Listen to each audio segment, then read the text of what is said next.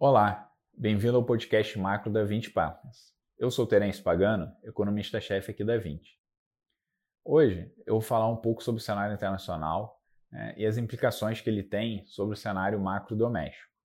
Nas últimas semanas, é, tiveram alguns eventos que tornam o cenário extremamente positivo para os ativos de risco, é, em especial para os mercados emergentes.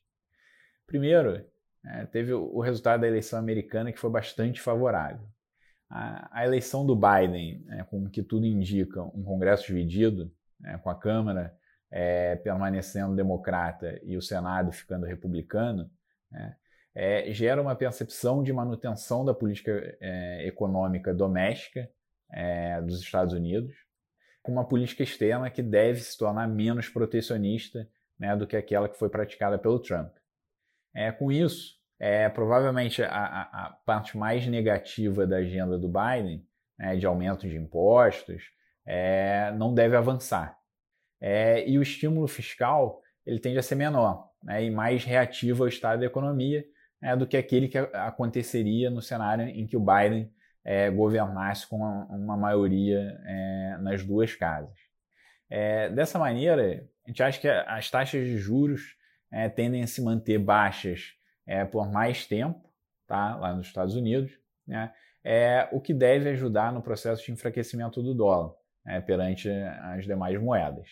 É, além disso, eu acho que, né, que uma política externa menos protecionista ela tende a, a beneficiar o crescimento econômico mundial, tá? é, que deve ocorrer de uma maneira mais sincronizada, e isso também né, é um dos vetores que deve ajudar no processo de enfraquecimento do dólar.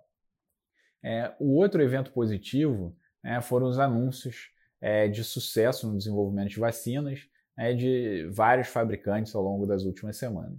Tá? É, com isso, né, as chances de que o, o, processo de vacinação em massa é, comece a acontecer a partir do segundo trimestre do ano que vem é, acaba gerando um otimismo sobre a, a continuidade do processo de recuperação é, das economias que a gente tem visto para os próximos trimestres. Né?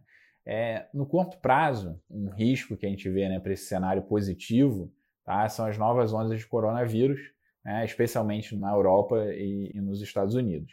Tá? Acho que, por enquanto, né, o, o, que a gente tem observado é que essas novas ondas devem afetar o ritmo de recuperação no curto prazo, tá?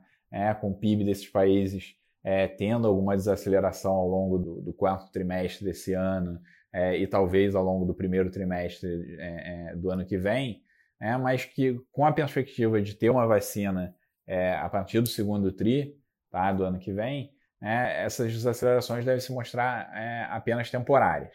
Né? É, acho que como ficar claro, né, acho que a gente vê o cenário internacional bastante favorável né, para os ativos de risco, em especial para os mercados emergentes, né, inclusive o Brasil. Tá? Aí a, a grande pergunta é o, o, quanto o Brasil vai se beneficiar desse cenário. Né? Se vai se beneficiar mais ou menos. Tá?